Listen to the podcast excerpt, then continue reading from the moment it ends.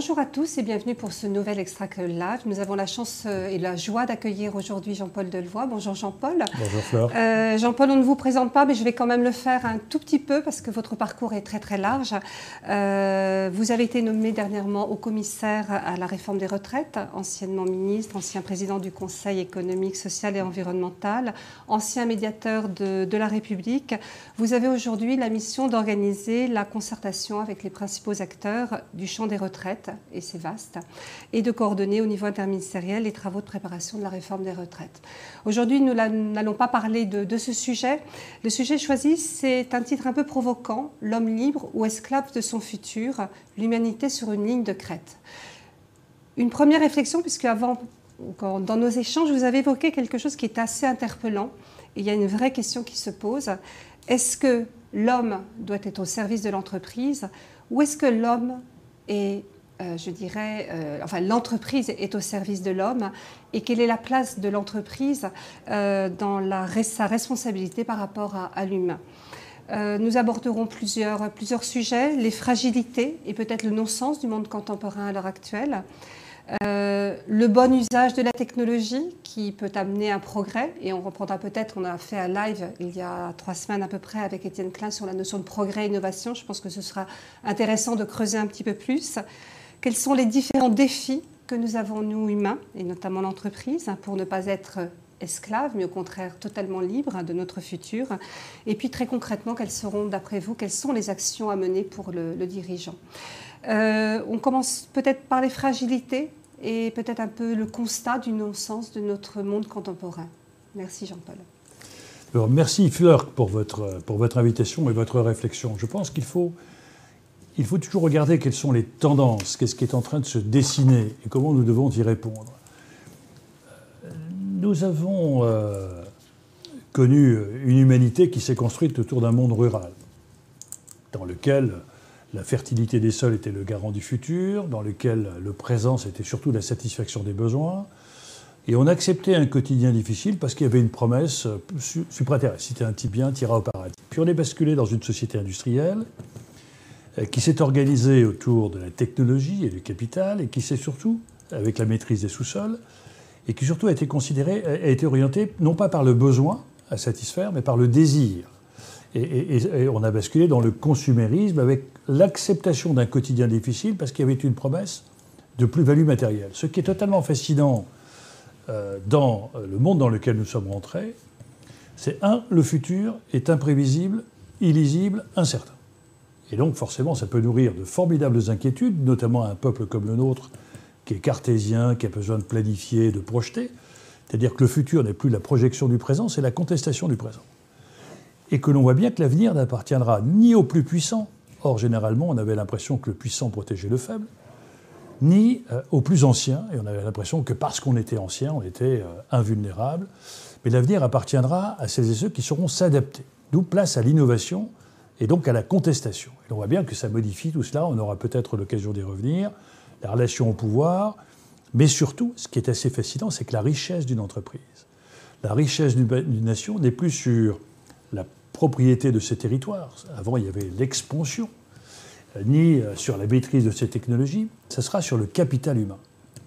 Et là, ça donne une, une donnée totalement nouvelle qui fait que si vous considérez que chaque individu doit être regardé non pas en fonction de son statut ou de son savoir-faire, mais en fonction de son potentiel humain, le regard que vous portez sur un élève qui échoue, c'est pas un raté, c'est une intelligence qu'on n'a pas su mobiliser. Le chômeur, c'est pas quelqu'un qui est inutile à la société, c'est une intelligence mobilisable. L'handicapé a un potentiel. La personne âgée est disponible pour les liens de la société. Et donc le rôle du manager n'est plus de choisir des compétences au service d'une machine, au service d'un collectif. Le rôle du manager, le rôle de l'enseignant, c'est d'être ce formidable révélateur de talent que quelques-uns les gens découvrent en eux-mêmes et que plus vous serez dans une société dans laquelle l'épanouissement de l'individu sera au cœur de votre stratégie de management, plus vous, vous alimenterez la performance. Or, c'est un sujet euh, majeur, puisque vous parliez des notions des fragilités. Toutes les sociétés qui ont traversé les millénaires de façon relativement stable, les Chinois, les Araméens, les Juifs, les tribus primitives, ont eu comme obsession permanente, même au détriment du respect de l'humain quelquefois, la cohésion du collectif. Parce qu'ils estimaient que si le collectif était fragilisé, l'humain serait fragilisé. Toute la stratégie qui a été faite après 1945, avec le dogme américain, le progrès économique égale le progrès social, et la démocratie, ça a été la notion de la performance. Il faut que chacun soit performant. Alors il faut optimiser la puissance des machines, il faut optimiser euh, l'affectation du capital, il faut optimiser l'individu, à titre individuel dans l'esthétisation des corps, avec euh, euh, le sport, etc., et dans la performance qui fait que, sans y prendre garde, eh bien, le fort écrase le faible, le diplômé écrase celui qui n'est pas diplômé, le riche écrase. Et on est tous dans la recherche d'une espèce de hiérarchisation par rapport à cet aspect performatif. Or, la performance écrase les individus. Et l'on voit bien qu'aujourd'hui, la, fatigue des corps qui a été compensée par la technologie, on a augmenté la puissance des bras par les grues, euh, euh, la puissance des machines par la force, etc. Nous n'avons pas du tout intégré qu'aujourd'hui, la limite et la fragilité d'un collectif, c'est la fatigue psychique ou l'épanouissement psychique. Et que ce qui est fascinant dans ce que nous sommes en train de vivre, ça bouleverse complètement la relation nouvelle du dirigeant. Est-ce que le dirigeant est un manager qui, au nom de la performance du collectif, doit gérer Ou est-ce qu'au contraire, c'est un leader qui fait rêver? Or, on ne motive le capital humain que par le rêve par l'espérance. On ne gère pas le capital humain par la peur, car la peur a tendance soit à tétaniser, soit à motiver, mais généralement, elle a tendance à bloquer. Et c'est un, une révolution qui fait que nous voyons bien que dans cette société performative poussée à l'extrême de l'ultralibéralisme, nous sommes dans des fragmentations de la société. Nous sommes, nous voyons bien qu'aux États-Unis, formidable performance collective, échec individuel, fragmentation, et nous avons donc des éruptions citoyennes. Euh, Bernie Sanders, Madame Clinton n'a toujours pas compris, Jeremy Corbyn, etc. Donc partout, Victor Hugo disait il y a des moments où le peuple, euh, euh, la foule écrase le peuple. Euh, et donc on voit bien que ce système a oublié une chose essentielle, c'est qu'il n'est pas voué à la performance, il est, il est voué à l'épanouissement de l'individu. Et que donc aujourd'hui, il faut que nous regardions la communauté humaine par rapport à ses fragilités pour mieux accepter ses potentialités. Deuxième élément, c'est que le progrès économique égale le progrès social. Tant que la courbe de la croissance économique était positive, nous avons vécu dans une forme d'insouciance. Personne ne se posait de questions sur le lendemain, parce que chacun était convaincu qu'il allait améliorer euh, euh, son niveau de vie, acheter une belle voiture, augmenter la maison, etc. etc. Et donc on a vécu dans l'insouciance. Et les politiques ont commis cette erreur de laisser croire aux citoyens, restez insouciants, nous allons nous occuper des, et donc, le citoyen a vécu dans une forme d'insouciance en oubliant la notion des fragilités. Brutalement, les crises économiques, brutalement, le changement climatique, nous ramènent à l'essentiel de ce qui doit borner les débats politiques du XXIe siècle. Quel regard nous portons sur la nature Quel regard nous portons sur l'humain Et là, on a deux philosophies. On a la philosophie américaine, créationniste, qui pense que Dieu a donné la nature à l'homme pour qu'il l'exploite, peu importe la façon dont il l'exploite, il le répare. Et on n'a absolument pas du tout intégré la fragilité de la nature.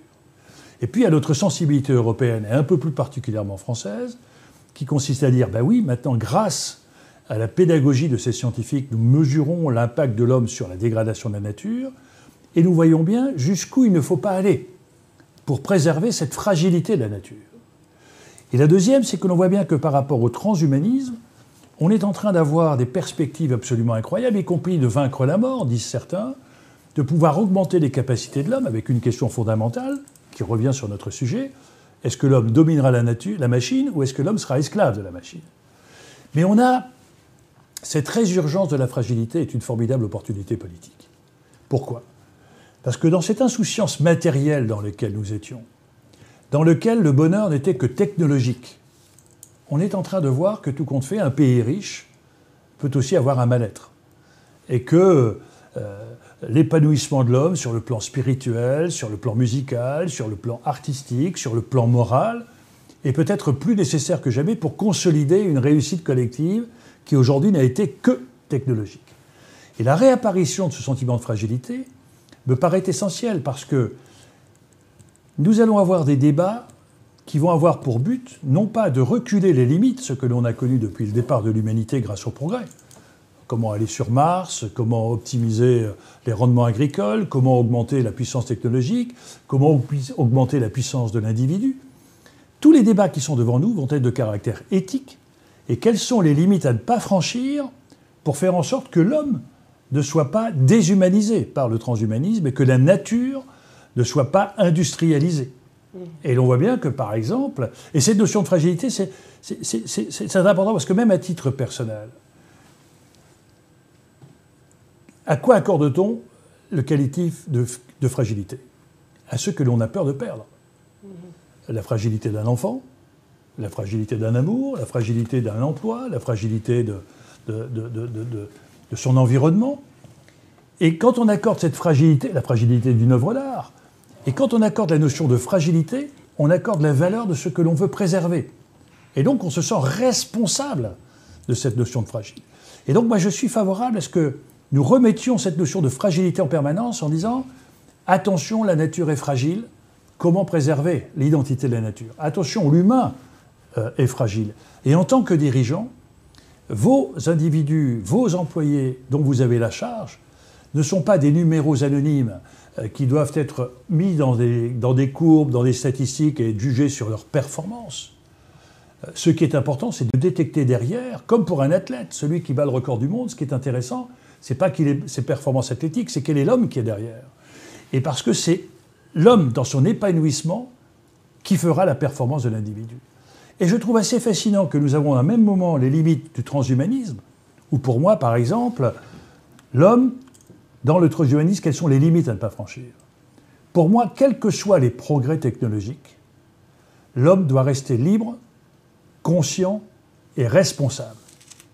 Libre, conscient et responsable. Et l'on voit bien qu'un des rôles du dirigeant, c'est quel est l'espace de liberté que j'accorde avec mes collaborateurs, quel est l'espace d'éveil de, ses consciences pour qu'il puisse prendre ses responsabilités. Deuxièmement, l'homme est un animal grégaire. Il a besoin de garder les relations, d'être un être relationnel. Et quand je vois que sur le progrès technologique, on ne passe plus de temps, euh, on, ne se lève plus pour aller taper sur l'épaule de son voisin pour passer un message, on envoie un mail, on est en train d'accélérer la relation technologique entre les individus et de perdre et d'assécher les relations euh, humaines. Moi, je demande à mes équipes en permanence, une demi-heure par jour, de faire un pas de côté et de leur dire levez-vous, allez prendre un café, discutez de vos enfants, du football, etc. Gardez cette empathie parce qu'il ne peut pas y avoir de lien social sans un contact social. Et, et la technologie a tendance à donner l'illusion d'une optimisation de la relation J'échange en permanence, mais je ne touche plus, je ne vois plus, je n'entends plus, je ne ressens plus. Or, l'aspect relationnel, c'est cela. Le troisième élément, c'est que Julia Kristeva nous rappelle ça en permanence, l'homme a un impérieux besoin de croire. Et quels que soient les progrès du transhumanisme, il faut que l'homme garde une dimension de transcendance. Ça ne veut pas dire la religion. La transcendance, c'est quel est le sens que je donne à ma vie. Or, euh, nous avions eu euh, euh, nous sommes en train de connaître la limite de notre société consumériste où l'homme vaut plus par ce qu'il dépense que ce qu'il pense. Et où de certains jeunes qui ont du mal à avoir une propre identité personnelle n'existent que par la marque des vêtements qu'ils portent ou par.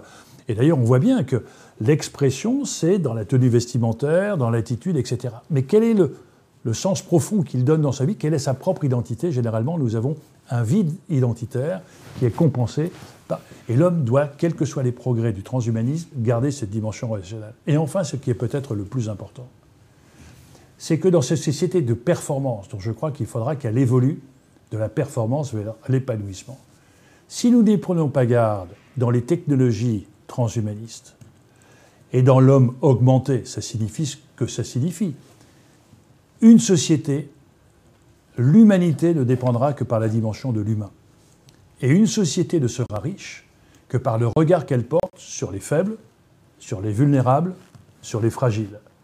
Et si nous nous laissons aller dans des sociétés qui, par la technologie, chercheront à faire disparaître les fragilités, les vulnérabilités, euh, euh, nous avons une société qui perdra complètement le sens de son âme parce qu'elle sera dans la performance, dans la compétition et dans la déshumanisation. Et c'est ça qui est assez fascinant dans le monde qu'il vient, c'est que beaucoup de personnes, de, beaucoup de dirigeants qui ont intégré volontairement, car il faut une volonté, des personnes qui ont une différence d'handicap, de religion, lorsque vous discutez avec eux, chacun ressent un enrichissement par la différence et par la fragilité. Et, c'est cela qui me paraît euh, tout à fait essentiel. Et donc je crois que réintroduire la fragilité pose la question fondamentale. Si vous avez la notion de la fragilité de votre vie, vous percevez que votre vie ne vaut que par votre mort. Mm-hmm. Or, très curieusement, euh, quand je dis qu'en France, quand on vit ou quand on met un enfant au monde, et pardonnez-moi, je sais que vous en avez, j'ai aussi des enfants et des petits-enfants, on doit préparer leur mort. Et soi-même. Quand on se marie, on doit préparer le divorce. Euh, quand on recrute, on doit préparer le licenciement. Euh, quand on vieillit, on doit préparer sa fragilité de dépendance. Non pas pour que cela arrive, mais parce que la perception de la fragilité que vous pouvez éventuellement connaître vous amène à une espèce de vigilance qui vous ramène à l'essentiel. Merci Jean-Paul. Est-ce qu'on peut dire aussi que l'entreprise, de manière générale, par rapport à ses fragilités, ne voit que l'aspect, je dirais, l'être humain, souvent on dit qu'il a quatre aspects, hein, qui sont le, corporel, et vous dites qu'on oublie souvent cet aspect corporel et physique de, l'être humain. Euh, et d'où les limites dont, dont, vous avez parlé. Euh, il y a l'aspect émotionnel qu'on pourrait ramener à, l'aspect relationnel dont vous avez parlé peut-être. Euh, il y a l'aspect mental, mais là, visiblement, au moins en Occident, on est extrêmement fort par rapport à ça, c'est un peu la notion de performance hein, qui, pourrait se relier à ça. Et puis l'aspect euh, spirituel que vous avez appelé, vous, besoin de, croire ou transcendance, est-ce que c'est ces quatre aspects de l'être humain que, le dirigeant doit veiller? Ce qui est tout à fait intéressant dans, le, dans me semble-t-il, la période dans laquelle nous sommes rentrés, c'est qu'il y a une limite dans la, dans la fertilité des sols. Il y a une limite euh, dans l'optimisation de la machine. Il n'y a pas de limite dans l'optimisation cérébrale. Et on est en train, par la lettre, euh, on est à la lettre B des neurosciences. Euh, et l'on voit bien que tout notre système éducatif est aujourd'hui en train d'être revisité par le fait que l'on on se rend compte que la transmission du savoir par la domination du savoir est aujourd'hui complètement désuée. Et ce qu'il faut faire, c'est au contraire éveiller les consciences et permettre à, l'individu euh, de se construire une propre identité.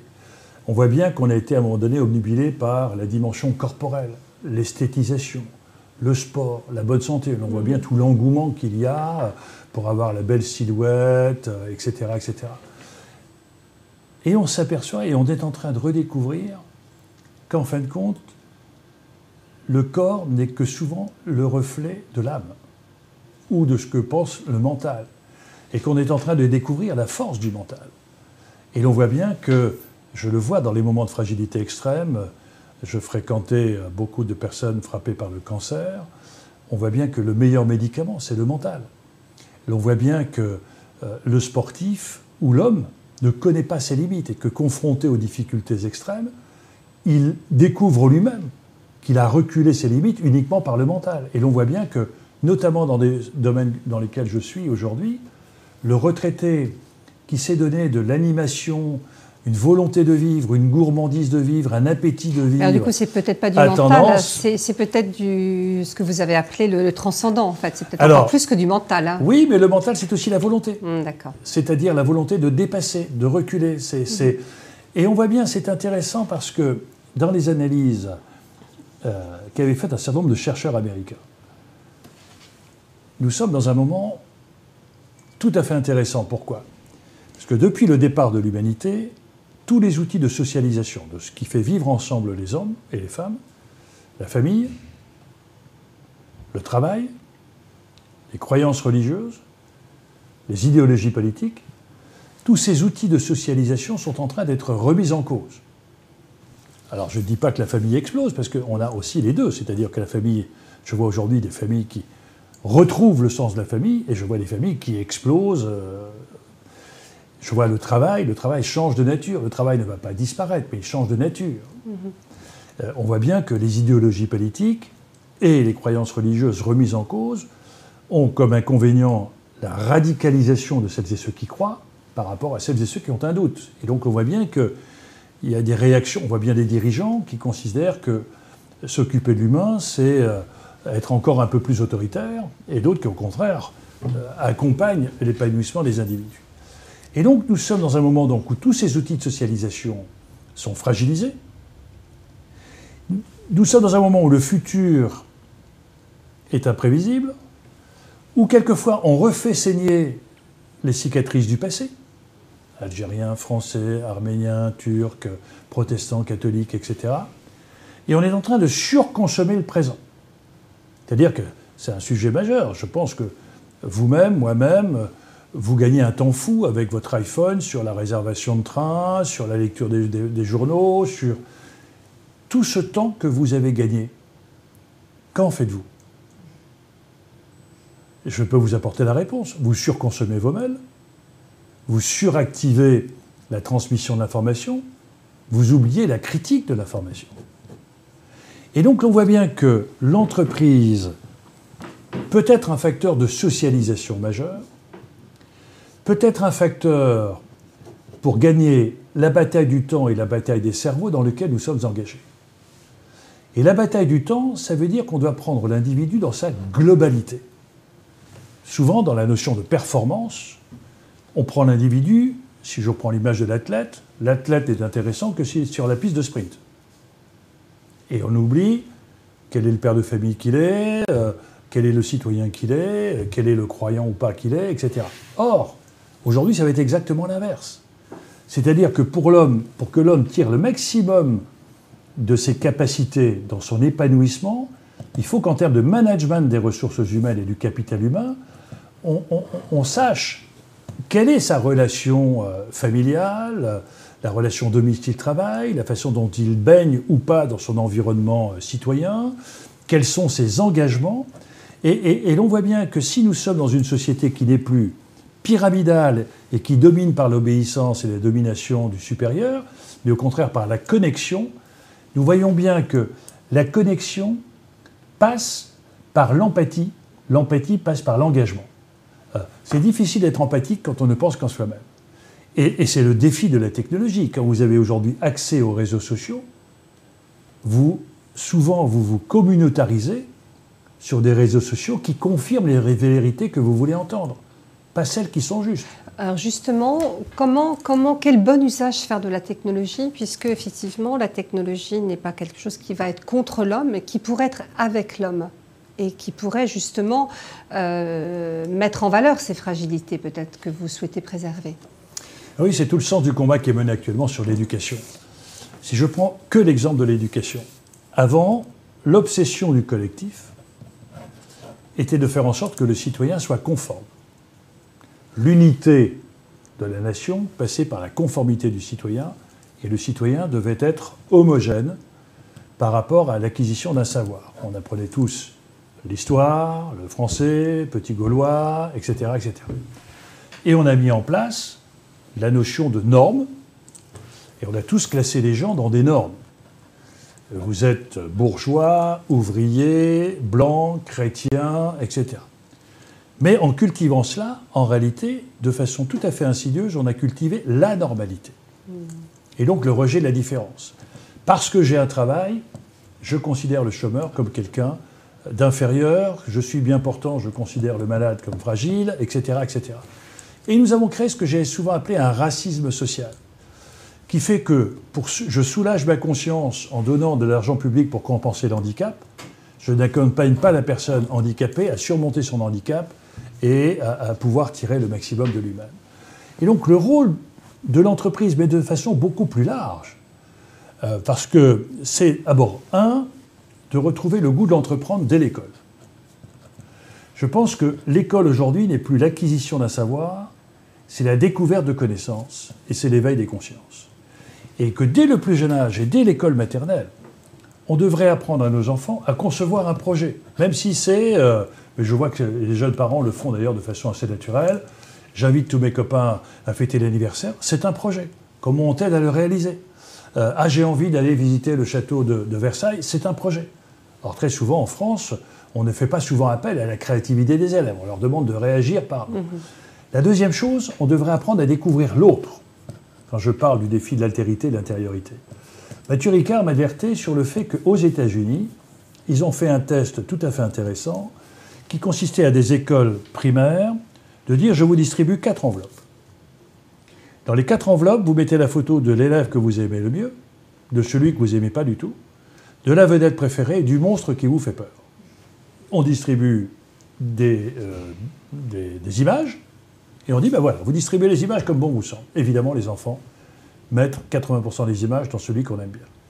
Ils ont un travail pendant six mois de découvrir ce qu'est l'autre, sa richesse, l'enrichissement par la différence, etc. Au bout de six mois, ils refont le même exercice.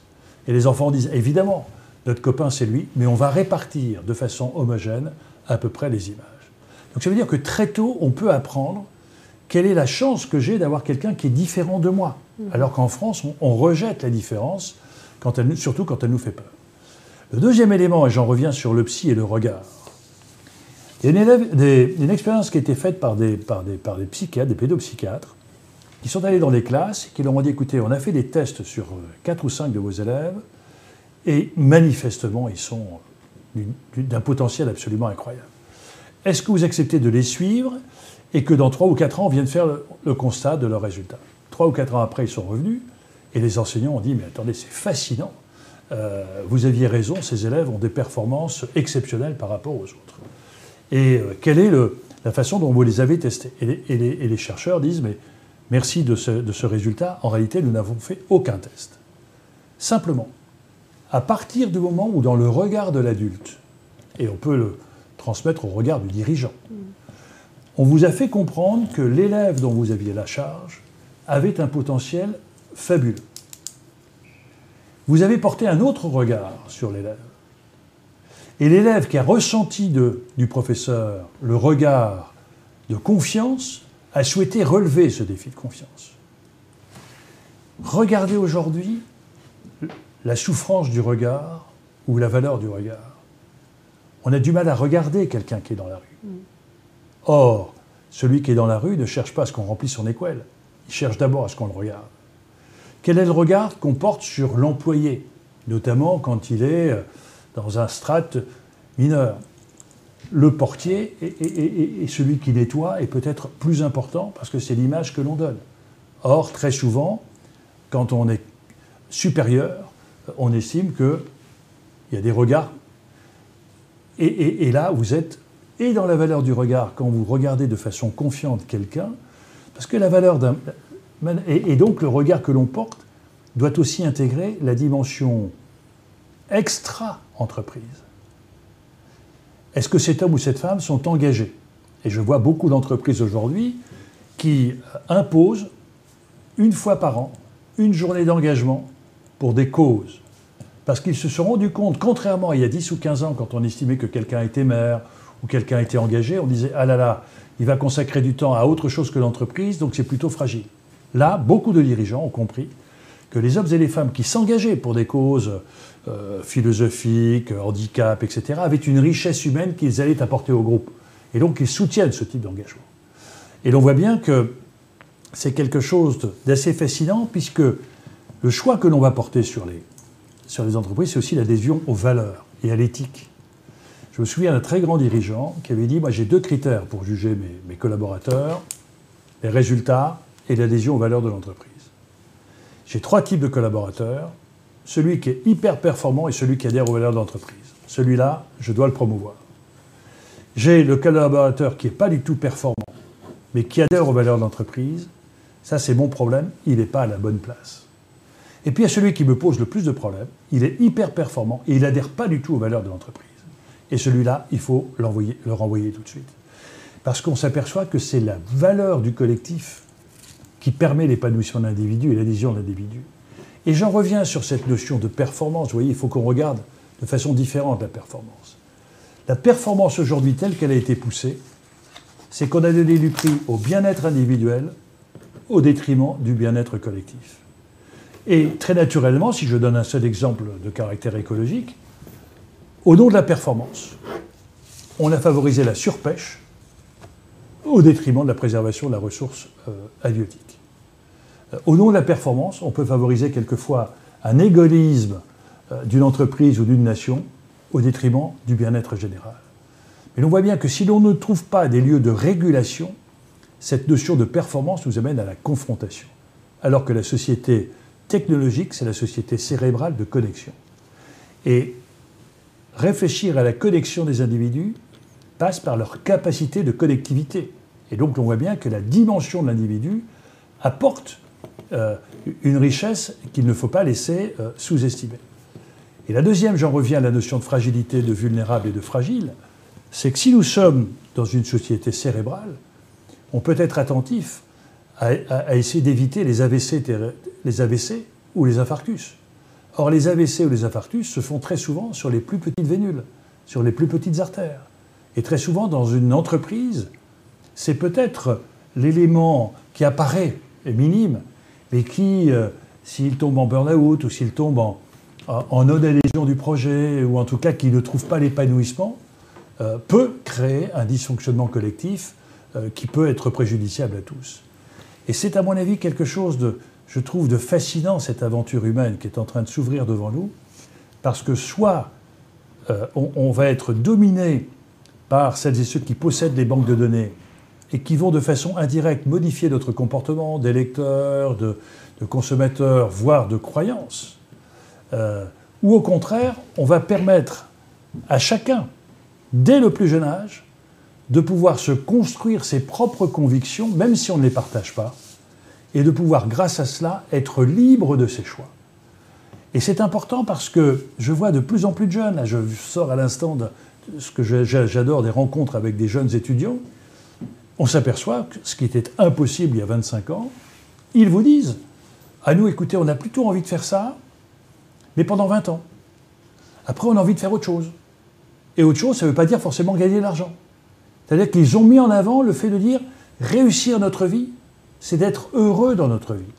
Et être heureux dans notre vie, c'est pas parce que l'on possède de façon matérielle, c'est parce que l'on vit avec ses enfants, avec son mari, avec ses voisins, avec ses relations. Donc on est en train de rentrer dans un autre monde, mais qui peut être en opposition farouche, parce que cette vision peut être un peu idyllique des choses, peut être confronté avec la violence de celles et ceux qui vont cultiver la performance. Et l'on voit bien que nous avons besoin, euh, en même temps, de cette notion de fragilité, mais en ne perdant pas la lucidité que l'homme peut être un loup pour l'homme, et que l'homme peut faire les plus belles choses du progrès comme les pires des choses. Et l'on voit bien que dans la notion de performance, euh, l'acte terroriste, c'est j'échoue ma vie, je veux réussir ma mort en détruisant les autres, parce que je veux être performant dans la destruction de la société du collectif. Donc, il faut toujours euh, euh, être lucide, euh, cultiver ses propres fragilités pour aller sur l'essentiel, sans oublier que pour d'autres, ils peuvent utiliser vos fragilités. Mm-hmm. Merci Jean-Paul. C'est intéressant parce qu'effectivement, je vous, je vous amenais sur la notion de technologie.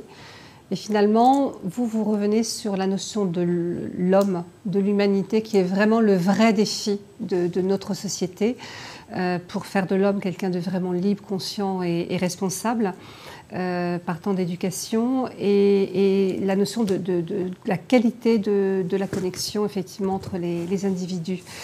Euh, quels sont pour vous, justement, les grands défis à, relever pour euh, amener justement l'homme à être pleinement libre, conscient, responsable? On a vu l'éducation. Euh, c'est un vaste chantier. On est tous parents ou beaucoup sont parents. On a de, jeunes parents, on a des futurs parents. Euh, c'est une vraie problématique. Donc il y a le, champ d'éducation. Quels sont les autres défis en fait que, que, nous devons relever, que nous bah, pouvons bah, relever En réalité, c'est la, la, continuité d'une passion, d'une société de la performance à celle de l'épanouissement, de l'obéissance à celle de l'adhésion. Puisque vous parlez des parents, je connais peu de parents, sauf sous excès d'autorité qui ne dure qu'un temps, qui cherchent à faire obéir les enfants. Les enfants ont besoin de comprendre pourquoi les adultes leur demandent de faire telle et telle chose. Et donc vous êtes dans la discussion, dans l'appropriation et, dans la confrontation, mais pertinente et intelligente. Dans le monde, dans le monde de l'entreprise, on est souvent dans un monde très organisé, très hiérarchisé, euh, où on demande aux gens d'être totalement dans le respect des procédures. Et, souvent, on demande le respect des procédures plus que celui des humains. Et donc, le, le basculement, notamment par la technologie, c'est que la technologie va à une vitesse incroyable, et ce qui est vrai aujourd'hui ne sera plus vrai demain. Et ce que j'évoquais tout à l'heure, c'est que l'avenir n'appartiendra ni aux plus puissants ni aux plus anciens, mais à celles et ceux qui sont, qui sont capables de s'adapter. Or, ceux qui sont capables de s'adapter, c'est ceux qui vont contester. Puisque si les choses se font depuis 30 ans, manifestement, je cherche à optimiser le process, mais ça, ce n'est pas de l'innovation, c'est de l'optimisation. C'est simplement la personne qui est intelligente et qui va apporter de formidables bons dans la performance de l'entreprise, c'est celui qui dit, écoutez, ça fait 20 ans qu'on fait ça, mais si on fait autrement grâce à la technologie, je pense qu'on pourrait euh, gagner, etc., etc. Ça veut donc dire qu'il faut que celui qui exerce l'autorité accepte la contestation. Alors j'ai une question, ça revient, parce que j'ai une, remarque en fait. Ce que nous vivons actuellement est un processus que bien des générations ont connu avant nous, à des degrés bien plus aigus et dramatiques. N'ayons pas peur de notre, notre jeunesse est là. Est-ce que c'est cette jeunesse qui va faire avancer les, les choses Si la jeunesse est l'acceptation d'un regard décalé, d'une contestation des pensées dominantes et de nos habitudes, la réponse est oui. Et pour moi, la jeunesse n'est pas une question d'âge. C'est une question d'être capable de se remettre en cause et d'accepter, même en tant que dirigeant, de stimuler la contestation. Moi, je n'ai mhm. pas d'exemple à donner, je n'ai pas de leçon à donner, mais tout mon management que j'exerce depuis maintenant 25 ou 30 ans, lorsque je recrute mes collaborateurs, je leur impose en leur disant j'ai un devoir que vous devez exercer en permanence, c'est à mon endroit l'impertinence maîtrisée. Alors, qu'est-ce que ça veut dire? Je veux dire que ça veut dire que si vous estimez, mais spontanément, que ce que je dis, ce que je pense, ce que j'ai l'intention de faire ne vous paraît pas pertinent ou intelligent, votre responsabilité est de me le dire. Et ensuite, nous engageons un, un, débat. Mais ça, ça nécessite une confiance. C'est-à-dire qu'évidemment, si la personne qui est en face de moi, qui est mon plus proche collaborateur, me dit écoutez, de le voir, là, ce que vous dites est complètement stupide, je ne vais pas avoir un péché d'orgueil qui va dire, puisque vous avez dit ça, c'est de l'impertinence, je vous vire. Pas du tout, c'est au contraire de valoriser cette impertinence parce que l'avenir appartiendra aux contestataires et, à l'exploration des chemins d'aventure et du futur. Le vrai monde de demain, quand vous êtes, quand vous êtes dans un monde imprévisible, illisible, incertain, ce qu'il faut cultiver en permanence, c'est la gourmandise du futur, c'est l'appétit du futur. Et que le diplôme n'est pas la certification de connaissances, c'est l'envie d'apprendre tout au long de sa vie. Et c'est ça qui est assez fascinant, c'est-à-dire que quand vous serez dirigeant, vous serez dépassé. Moi, depuis 40 ans, je dirige et je suis le plus incompétent des compétences qui m'entourent. Ça veut dire qu'il faut que vous acceptiez de déléguer vos incompétences sur les compétences des autres, il faut que vous acceptiez de partager votre pouvoir et que c'est la réussite et la controverse qui vous permettent de pouvoir épurer, enlever les scories et nourrir la décision qui vous paraît la meilleure. Mm-hmm. Et donc le fait qu'effectivement de permettre une jeunesse permanente dans votre entreprise, pas uniquement une jeunesse d'âge. Parce que sinon, on est dans la notion de performance et déjà les entreprises nous disent à 22 ans, on a l'obsolescence des compétences. Bon. Il y a des choses que les jeunes dans l'âge n'acquerront jamais, c'est l'expérience, puisque ça, c'est le fruit de l'âge. Et je pense que nous avons un vrai débat dans les entreprises de maintenir dans les entreprises des seniors pour justement faire en sorte de pouvoir mixer des cultures différentes générationnelles pour pouvoir confronter l'impertinence, le décalage, l'imagination de la jeunesse avec l'expérience qui peut éventuellement s'adapter. Mais la jeunesse est une question de tempérament, ce n'est pas une question d'âge. c'est ça, parce qu'il y avait une question comment interpréter le fait qu'en entreprise, on est souvent considéré comme senior à partir de 50 ans? Uniquement sur le critère de la performance. Le mhm. senior coûte plus cher et moins rapide, moins efficace. Et donc, au, travers de ces critères, eh bien, on estime qu'à partir d'une certaine usure, il faut renouveler. Et, je pense qu'on est dans la simplification. C'est comme quand on ne sait pas bien ce que l'avenir va nous réserver, tout ce qui est nouveau apparaît comme pertinent, sans vérifier la, pertinence de cette nouveauté. On peut faire des erreurs magistrales. De même qu'on se dit, forcément, si on veut dynamiser l'entreprise, il faut recruter des jeunes et virer les vieux. Ce n'est pas forcément ce raisonnement très simpliste qui est le plus intelligent. Moi, je crois qu'au contraire, nous sommes dans un monde de la diversité, dans lequel si nous n'y prenons pas garde, nous allons rejeter l'autre, donc c'est toujours la notion d'altérité. Et c'est cette mixité qui va être intéressante. Cette mixité culturelle, générationnelle. Euh, et d'ailleurs, beaucoup de dirigeants me disent à quel point aujourd'hui, le fait d'avoir, quand ils sont à l'international, forcément, ils travaillent avec des hommes et des femmes de cultures différentes, de langues différentes, de philosophies différentes. Et, je reviens sur cette notion de capital humain. Vous voyez, dès l'école, on devrait apprendre, non pas au nom de la laïcité, la négation des religions, on devrait apprendre les religions.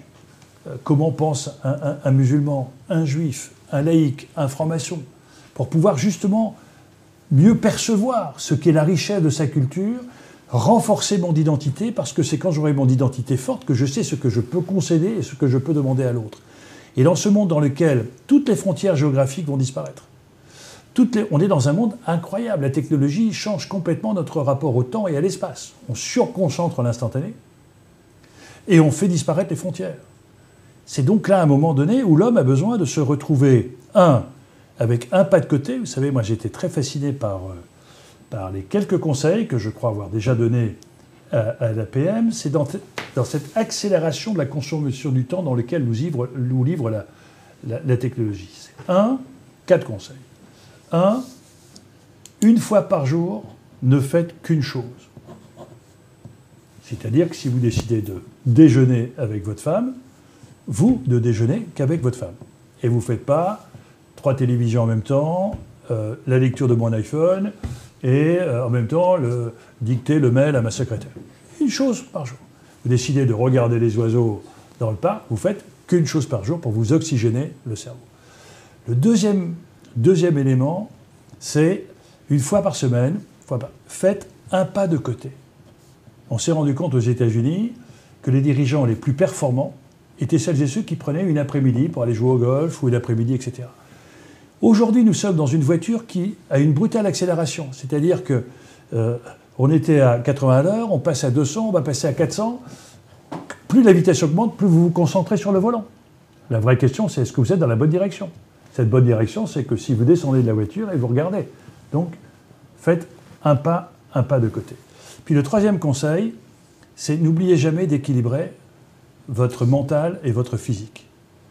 Euh, et si vous avez un physique qui traduit par euh, quelquefois l'obésité, euh, l'anorexie, un certain nombre de, souffrances, vous n'aurez pas un, mental, un mental préparé. et si vous avez un mental qui n'est pas en équilibre avec le corps, vous aurez des dysfonctionnements. Donc on voit bien qu'aujourd'hui, on est dans un moment fascinant parce qu'on retrouve l'aventure humaine.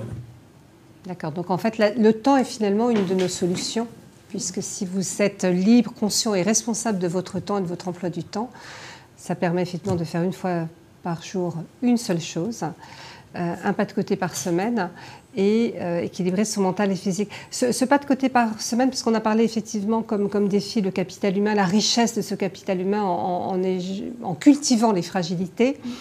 Euh, je reviendrai tout à l'heure sur intériorité, altérité.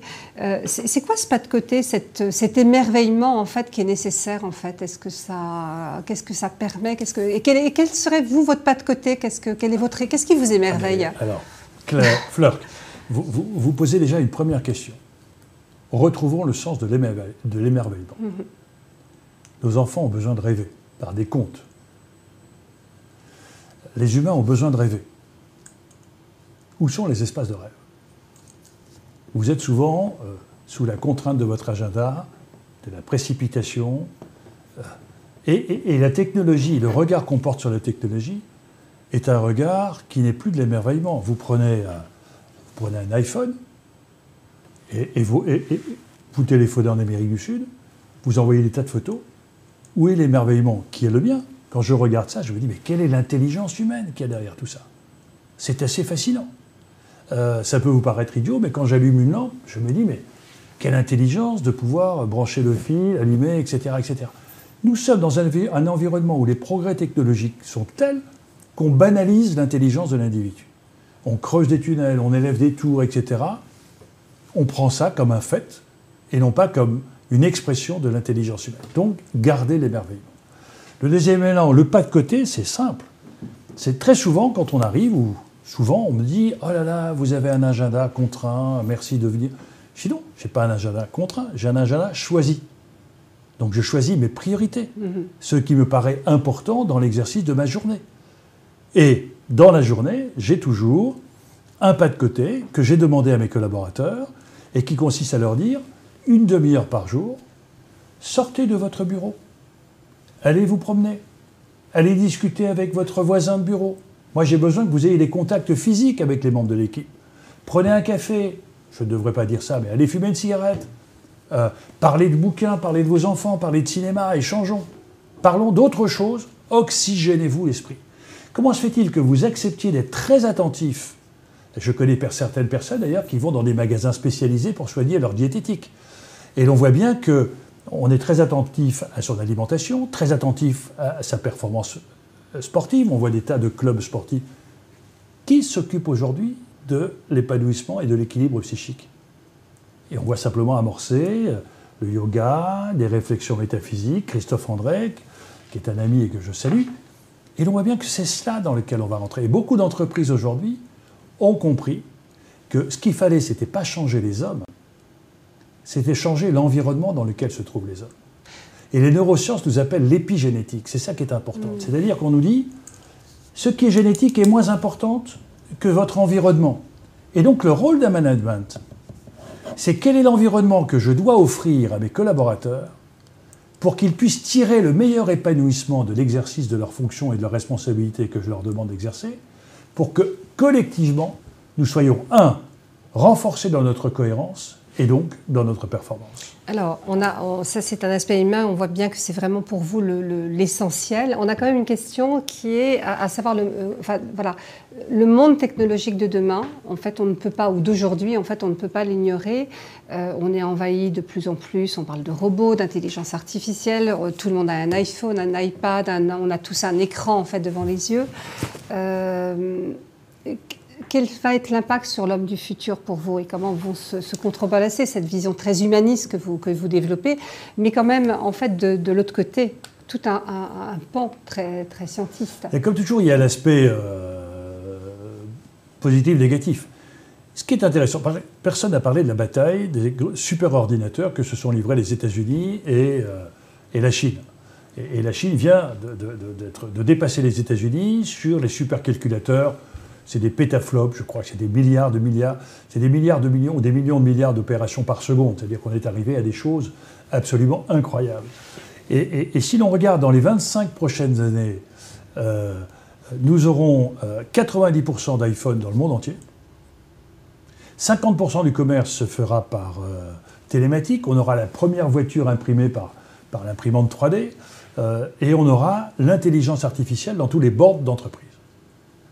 Et chacun sait qu'aujourd'hui, l'intelligence artificielle euh, permet de sécuriser les diagnostics médicaux, euh, permet de pouvoir offrir la meilleure stratégie judiciaire pour les avocats, etc. La vraie question, c'est est-ce que l'homme sera esclave de la machine ou est-ce qu'il sera dominateur de la machine? Donc il peut y avoir une espérance dans laquelle il faut qu'on soit attentif. C'est si on arrive, comme Anna Arendt nous le laissait, à la fin de l'asservissement du travail par la prise en charge par la robotisation de tous les, compliqués, les travaux compliqués euh, et permettre donc de libérer l'homme dans sa capacité de jugement. C'est-à-dire que ce qui est important, c'est pas le décideur sera toujours solitaire. Ce qui est important, c'est ceux qui l'aident à élaborer sa décision. Et l'aide à l'élaboration de sa décision sera toujours collective. les chirurgiens, lorsqu'ils ont un cas difficile, font de la transversalité, et ils appellent plusieurs spécialistes pour dire sur ce cas-là, quel est votre regard croisé Eh bien, dans le regard croisé, il y aura l'intelligence artificielle. Mais l'intelligence artificielle doit amener à l'homme plus d'espace de décision, et non pas remplacer l'homme dans sa capacité de décision. Or, c'est un sujet sur lequel on voit bien que sur les opérations financières, sur les placements financiers, les basculements en nanosecondes peuvent créer un certain nombre de catastrophes sur lequel il faut être attentif et que euh, euh, l'esclave moderne est peut-être en marche, c'est-à-dire que lorsque l'on on est en train de dire qu'on a un défi sur la perte d'autonomie, qui est un vrai problème lié au vieillissement, c'est-à-dire quand la personne n'a plus la capacité d'assurer sa propre vie, mais on peut avoir une perte d'autonomie sociale de, de, sa pleine conscience lorsque vous pensez prendre une décision, mais en fin de compte, elle a été influencée par celles et ceux qui vous ont impacté sur votre iPhone. On a bien vu les influences sur les élections américaines. Et donc aujourd'hui, les vrais maîtres du monde possibles sont celles et ceux qui possèdent vos banques de données. Et vos banques de données euh, les plus, les plus fiables sont celles et ceux que vous donnez vous-même. Or, on a bien vu que dans Pokémon, le créateur avait dit, moi ce qui m'intéresse, c'est que les hommes et les femmes qui adhèrent à ce jeu puissent offrir leur banque de données de façon ludique. Et la première chose qu'on vous demandait, avant d'aller dans le jeu, voulez-vous partager votre caméra et vos données La réponse était oui. Donc l'on voit bien que sous un aspect ludique, on va utiliser les banques de données que vous allez vous-même livrer. Donc, euh, et donc nous sommes dans un moment où l'homme moderne peut livrer à des dominateurs les chaînes de son futur esclavage qui seront d'autant plus efficaces qu'elles seront volontairement acceptées et par un chemin ludique. Donc la vraie question du monde de demain, est-ce que nous allons avoir des mouvements collectifs par des émotions fabriquées par d'autres ou est-ce que nous aurons au contraire des stabilisations par l'émergence de convictions profondes? Et c'est toute la différence qu'il y a entre un sillon et, une stabilisation. Et l'on voit bien que dans les entreprises, c'est un facteur majeur. Combien d'entreprises sont quelquefois attaquées non pas sur la qualité de leurs produits, mais sur des rumeurs? On voit aujourd'hui des mouvements boursiers absolument incroyables sur uniquement, regardez le 1er avril, euh, Musk qui a, joué, qui a, coûté des milliards de dollars. Donc on voit bien qu'aujourd'hui, les réactivités collectives par les réseaux sociaux sont d'une ampleur insoupçonnée et, nouvelle, et alimentées par des émotions et non pas par des convictions et le recul nécessaire. Et donc les objectifs que nous devons avoir, c'est est-ce que les entreprises, par le passage dans, un, dans une collectivité euh, nourrie par un projet, euh, sera un élément de stabilisation de son environnement territorial.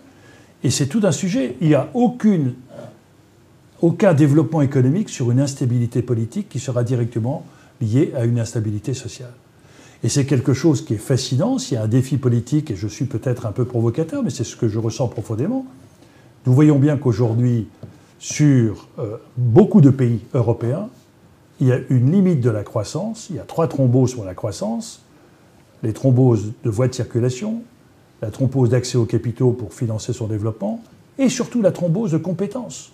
Et qu'aujourd'hui, nous voyons un ralentissement du potentiel de croissance par l'absence de compétences.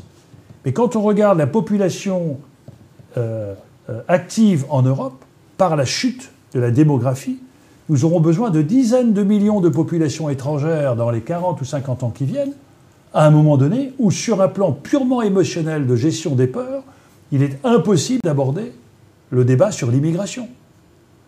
Et, donc, nous sommes dans un moment où il y a deux types de violences qui vont se mettre en place, des violences de plus en plus fortes, qui va être la différence de temporalité entre les usages des consommateurs. Les consommateurs, en 15 jours, 3 semaines, adaptent une nouvelle technologie, un nouveau produit, une nouvelle mode et le décalage qu'il y aura entre les systèmes politico-administratifs et probablement économiques en termes de, lobbying.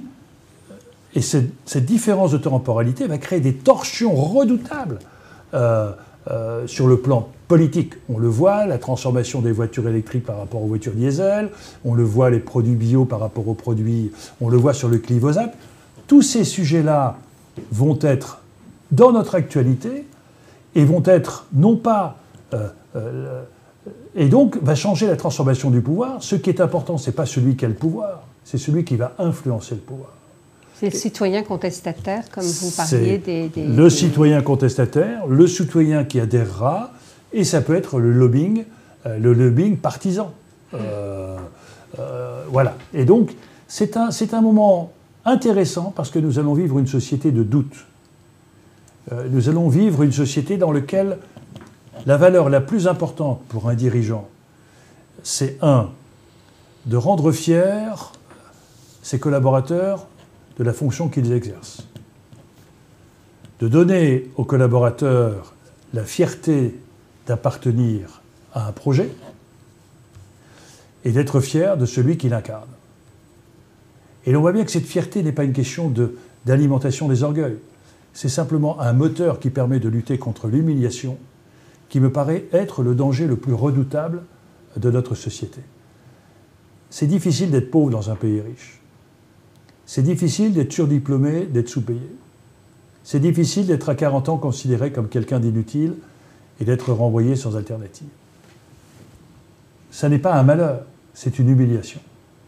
Et quand vous mettez l'humiliation dans le cœur d'un homme, vous inoculez une violence qui peut soit se retourner sur lui-même, et l'on voit des suicides émerger, soit se retourner contre le système qui vous a mis dans cette situation d'humiliation. On voit bien euh, des tensions dans les couples, dans les entreprises. Et donc, ça nécessite pour le dirigeant d'être attentif à ce que l'exercice de son autorité n'est pas de jouir de son autorité en humiliant celui qui est inférieur. L'autorité doit grandir celui qui l'exerce et élever celui qui l'a subi. Alors ça reviendra, et j'ai peut-être la, dernière question, en fait, puisque vous parlez de faire grandir effectivement les collaborateurs. J'ai une question par rapport à, l'éducation, que ce soit pour les, enfants, en fait, hein, en matière d'éducation, et puis effectivement de faire grandir nos enfants et de faire grandir le, collaborateur.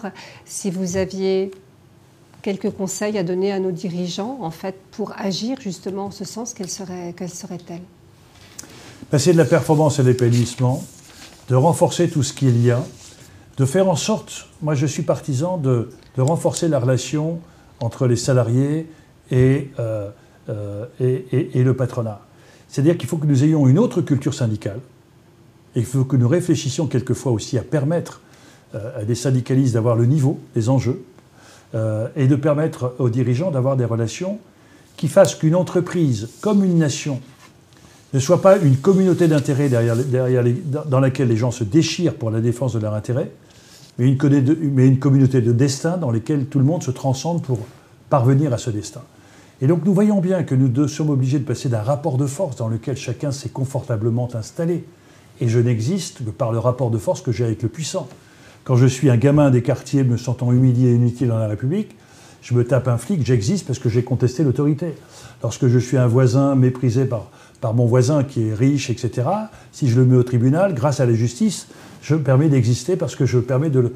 Et donc si nous voulons éviter la contestation de l'autorité dans un rapport de force, mais l'acceptation de l'autorité comme nourrissant la mobilisation de chacun pour un destin collectif dans lequel chacun est reconnu, dans lequel le partage des résultats est, très clairement affiché, euh, nous risquons de retrouver ce qui était la richesse d'une entreprise à caractère familial, c'est-à-dire que le destin des propriétaires de l'entreprise était identique euh, au destin des salariés et que chacun y retrouvait son compte par un sens de la responsabilité. Donc je crois que c'est retrouver cette notion de communauté de destin par un partage de savoir, par un partage de responsabiliser, et dans lequel quelquefois des règles interdisent cet état d'esprit. Je voyais un certain nombre d'entreprises, quand je voyais la question sur le partage de résultats, pour moi une entreprise, c'est évidemment l'optimisation des résultats, mais aussi l'optimisation des ressources lorsqu'il y a un échec. L'entreprise n'est pas un, long fleuve tranquille. Et ce qui est important, ce n'est pas uniquement de regarder l'entreprise dans les moments heureux, c'est de voir comment ensemble on peut et partager les bons moments et partager les moins bons pour pouvoir surmonter les difficultés.